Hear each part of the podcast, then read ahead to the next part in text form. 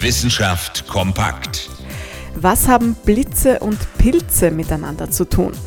Auf jeden Fall mehr als eine sehr ähnliche Aussprache. Pilze wachsen nämlich besonders gerne dort, wo davor Blitze eingeschlagen haben. Ein echtes Rätsel der Natur. Forscher des japanischen Nippon Institute of Technology haben sich jetzt aber daran gemacht, dieses Rätsel zu lösen. Dazu haben sie einen Test mit Hochspannung und Shiitake-Pilzen durchgeführt. Und siehe da, dieser Effekt funktioniert tatsächlich auch mit künstlichen Blitzen.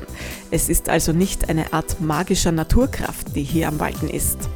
Aber auch die Hochspannung selbst spielt gar nicht die wichtigste Rolle, sondern vor allem die Stoßwellen der Funkentladung. Durch die Schwingungen werden die Pilzfäden nämlich zerstört.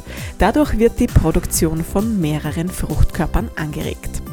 Diesen Effekt machen sich die Shiitake-Züchter übrigens schon lange zunutze. Allerdings natürlich nicht mit künstlichen Blitzen, sondern sie schlagen traditionell die Holzblöcke, auf denen die Pilze wachsen, mit Stöcken. Das funktioniert eigentlich auch ganz gut.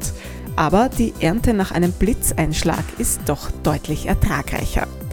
Ob ein Blitz aber wirklich außerhalb eines Labores zum Einsatz kommen sollte, das steht definitiv auf einem anderen Blatt.